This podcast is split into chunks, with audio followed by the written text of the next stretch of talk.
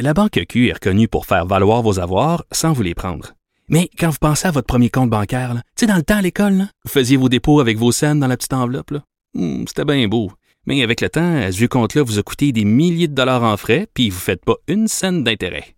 Avec la Banque Q, vous obtenez des intérêts élevés et aucun frais sur vos services bancaires courants. Autrement dit, ça fait pas mal plus de scènes dans votre enveloppe, ça. Banque Q, faites valoir vos avoirs.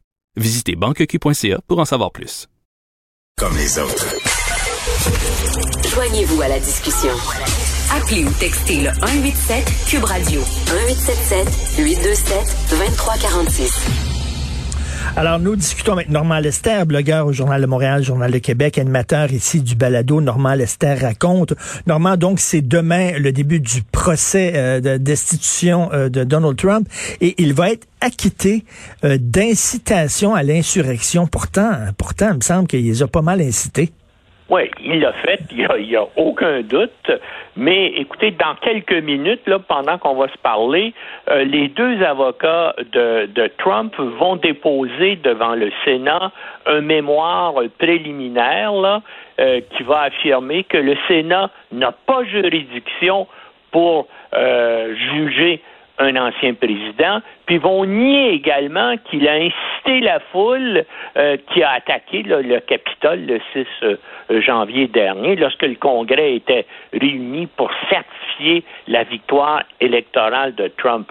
Euh, ces avocats vont aussi nier qu'il a violé son serment de protéger et de défendre la Constitution ils, vont déposer là euh, dans quelques minutes leur mémoire euh, préliminaire euh, où ils vont exposer ces positions-là. Mais il faut aucun doute, Trump va être acquitté parce que ça prend les deux tiers des sénateurs qui voteraient donc sa condamnation, c'est-à-dire 67. Et puis là, ben, c'est 50-50 euh, euh, au Sénat avec la vice-présidente Kamala Harris qui a le vote prépondérant. Ils ont, on estime, au maximum cinq ou six sénateurs qui vont euh, voter la destitution. Donc, Trump va être acquitté.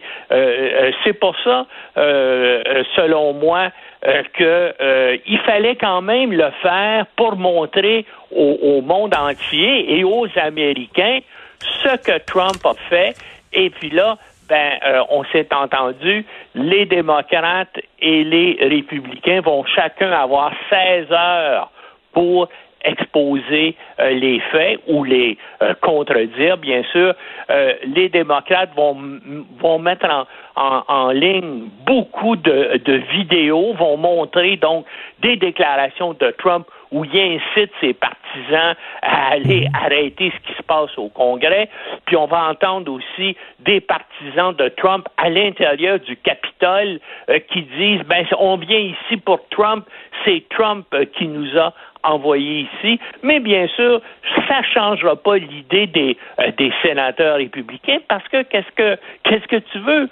Il y a 74 millions d'Américains qui ont voté pour Trump et les sénateurs républicains savent que s'ils votent contre Trump, ils vont faire euh, euh, face donc à une contestation euh, des primaires républicaines dans leur État, et puis ils risquent d'être battus.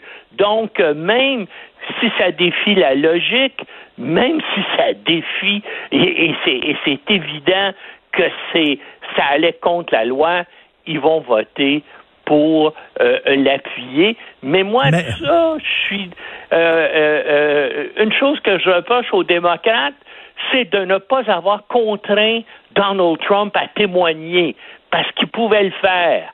Mais les démocrates y ont.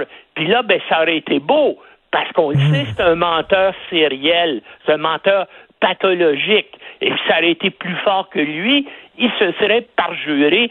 C'est pour ça que ses avocats sont opposés à son témoignage, mais les démocrates auraient pu assister mais là, euh, leur argument, je le comprends aussi, sont dit, hey, le pays actuellement fait face à un défi terrible qui est la pandémie et ça doit monopoliser actuellement tout l'intérêt politique du pays pour lutter contre le coronavirus.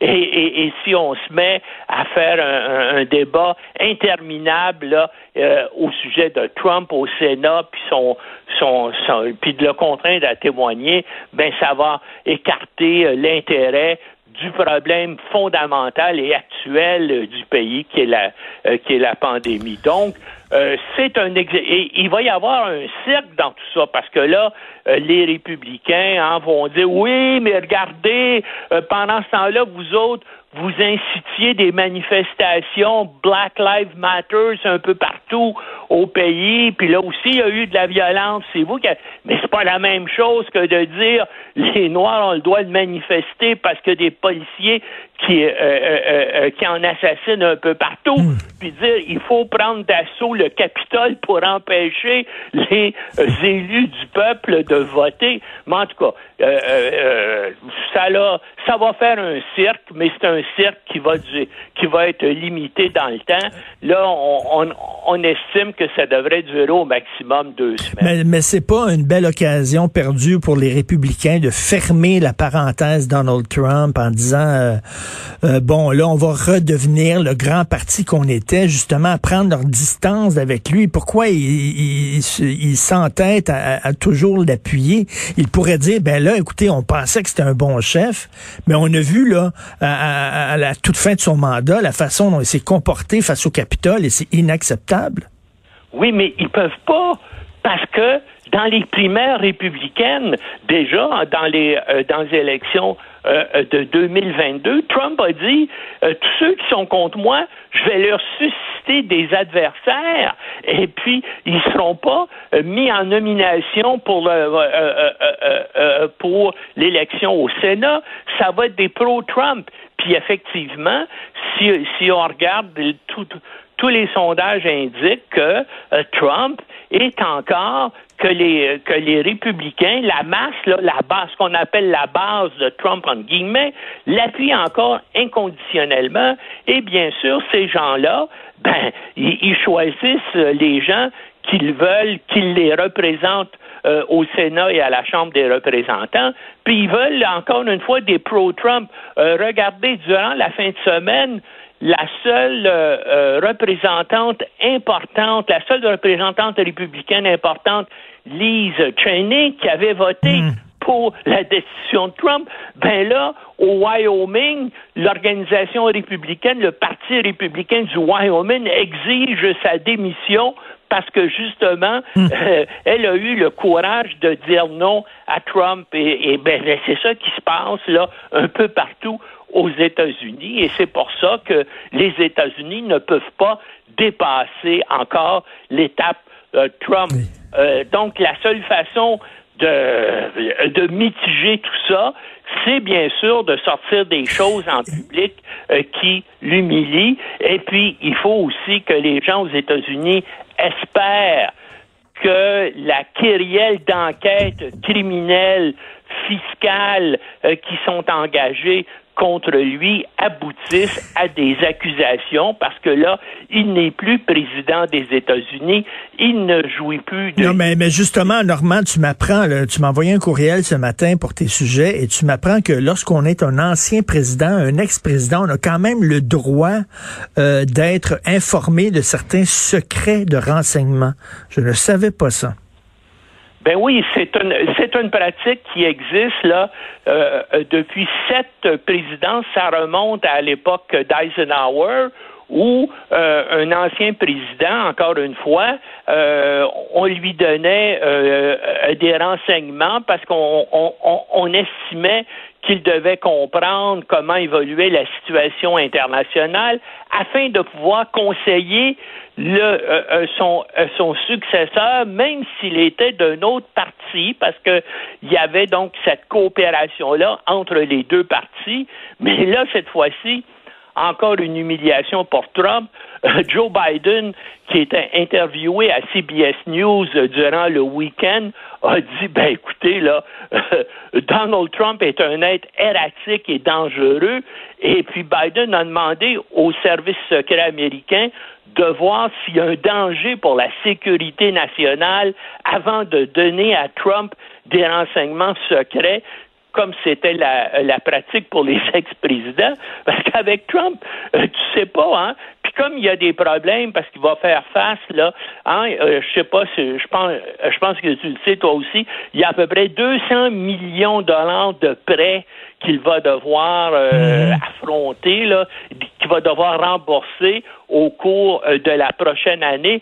Certains de ces prêts-là, ça vient de, euh, d'étrangers. Et puis là, bien sûr, les services de renseignement américains disent, ben, vont faire attention parce que ce ben gars-là, pour euh, c'est un gars sans scrupules, sans il pourrait, il pourrait quasiment vendre ces renseignements-là pour ben essayer de faire annuler sa dette envers ces pays-là. Je vous donne des renseignements puis vous annulez mes dettes. Non, non.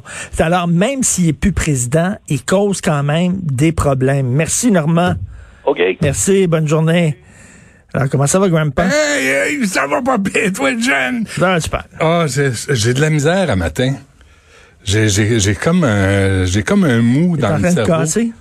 Ouais, j'ai comme j'ai comme un mou dans le cerveau. T'es engourdi. J'ai ouais, j'ai engourdi pendant la fin de semaine. J'ai pas bu beaucoup. Un verre ou deux ici et là. Rien de sérieux. Je me suis promené sur le Mont-Royal. Il y avait plein de chiens qui faisaient des fous dans la neige, puis tout ça. Puis il y avait un pic bois qui au sommet d'un arbre que j'écoutais. C'était super idyllique. Donc, t'es devenu romantique. Oui. Qu'est-ce qui t'est arrivé? J'ai besoin de ça, la nature. Il est temps que tu retournes travailler. c'est pas ce qui t'arrive. Euh, à matin, on aura Mario Cecchini, le président des Alouettes, parce oh. que hier, c'est le Super Bowl. As-tu regardé le Super Bowl? Non. Non, moi, j'ai regardé la première moitié. Puis fait, bon, correct, c'est beau. Ouais. Comme 31 à, à 8, c'est à 6, c'est quelque chose de même. C'était pas un bon match? Je sais pas, je regarde le Super Bowl, puis euh, c'est pas mal ça. Puis c'était The Weeknd qui chantait. Ouais. Correct. Il y a deux tunes. Il y a deux tunes, tu sais, puis le reste a des chorégraphies. Fait que, tu sais, comme des... Je dis, il y a deux tunes. Là, je me souviens, moi, la mi-temps du Super Bowl, tu sais, c'était c'était des vrais qui avaient un répertoire. The Weeknd, il y a deux tunes. Fait que, je dis, bon, ben, coup C'était Bruce. Ben, Bruce, c'est Stones, euh, tu sais, McCartney, sortez du monde qui ont un répertoire, tu sais, euh, Tom Petty. Euh, L'année passée, là. C'était quoi? C'était Shakira Pigello. Euh, Jennifer Lopez. Ouais, ça, ça brassait bon, popotin. Hein. Ben oui. Tu sais, est-ce que, ouais, bref, j'allais dire quelque chose, je ne le dirai pas. Alors, à 10h30, il y aura Mario Cecchini. attention, fais attention. À 11h, euh, on va parler à Éric Boudreau, le père de Daphné qui a été assassiné, tu sais, par Anthony Pratlops, euh, qui demande au ministre Jolin Barrette de prendre des actions pour aider les familles des victimes. Là, M. Boudreau a demandé de l'aide, puis on lui a dit non, c'est pas toi, ben, mais il a vu sa fille sortir de l'appartement du prix Fait que, on va lui parler tantôt là parce qu'il faut faut faut faut aider les gens qui sont touchés par des crimes odieux comme ça. Et à midi, on aura avec nous euh, un représentant des euh, médecins, président de l'association des spécialistes en médecine interne, Dr Wang Duong, j'espère que je le prononce bien, euh, qui dit là faites attention, on est en train de casser, le système est en train de casser, les infirmières s'en vont privé, lâche la job, c'est c'est pas drôle là, ce qui se passe parce que là on a l'impression, tu sais, on donne des chiffres en point de presse, ben il y en a 800, il y en a 1000, il y en a 1200, mais il y a du monde derrière ça là, il y a du monde qui travaille en, déconfinant, le message qu'on envoie, c'est que hey, ça va bien, là, ça va super bien. Ouais, mais Moi, j'ai peur que le, monde euh, slack. Ouais, pas tant. Fait qu'on va lui parler euh, à midi parce que je pense que les infirmières. Euh, Sais-tu que moi, mes deux filles, j'ai une fille qui vit chez sa mère, une autre fille qui vit en appartement.